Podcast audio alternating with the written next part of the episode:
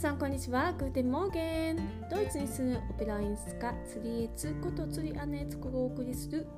ボイスブログ音楽と南ドイツ生活です。いつもご視聴いただきましてありがとうございます。えーとですね、このところ、えー、なんだか忙しくしてるんですけど、何に忙しくしているかというとですね、えーとまあ、時々お話ししてるんですけど1月のね890であのドイツ歌曲講座っていうのをやらせていただくことになってましてそのドイツ歌曲講座でですねドイツ語のクラスと、えー、その曲の歌詞の解説講座とそれをこう音楽のレッスンで教えるっていう3本立てにしてるんですよね。それでそのドイツ語の、まあ、講座をするので、えー、書類を作ってるんですけどもえー、この間の日曜日にねそれの第1回「全然野菜」という感じで、えー、発音のクラスだけをねあの30分ね、あのー、申し込んでくださった方にですね、あの無料でねやらせていただいたんですよ。でえーと、また来週の日曜日にですね今度は前夜祭という形で今度はねクリスマスプレゼントなんで、あのー、申し込む申し込むに関係なくですね全て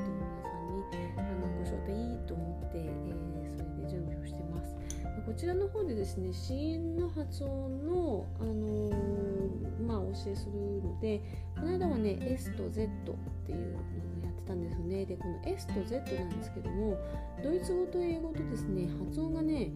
逆になるんですよ。そう。で今度やるのはですね、えー、W と、えー、V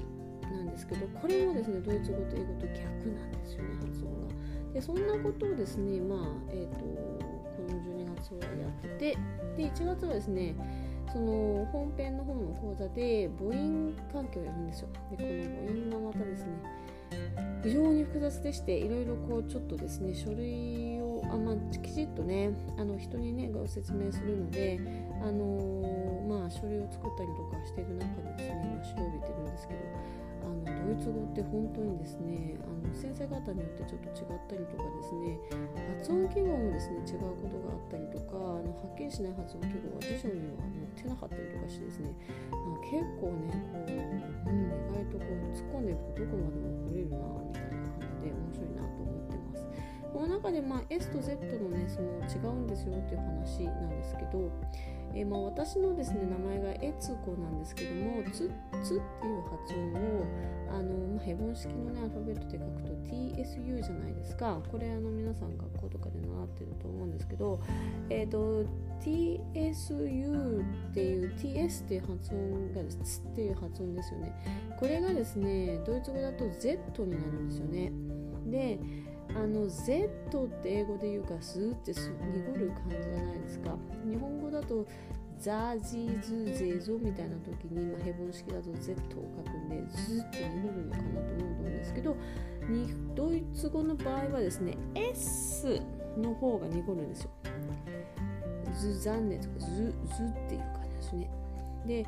えー、S が、まあ、英語で言う、えー Z みたいな Z と S が英語とドイツ語と逆みたいになるんですよね。だから、えー、S を見るとアメリカ英語だとこう濁らないサシスセソっていう感じの音が、まあ、ヘボン式とかで書くとそうなのでそういう感じがするじゃないですかでこれがですね逆なんですよ。なんで私の名前であのあなたの名前なんていうのって言われてエツコって言うとあツなのねって言って Z を「つ」のところに書く人が ZU って書くドイツ人がほとんどなんですね。逆に私のスペルを見て ETSU 買おうって書いてあってこれで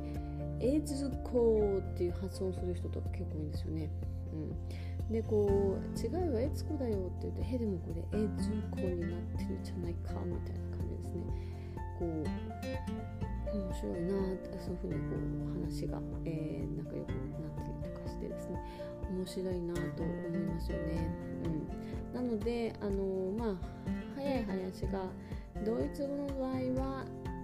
Z を見たら Z じゃなくて TS っていう発音をします。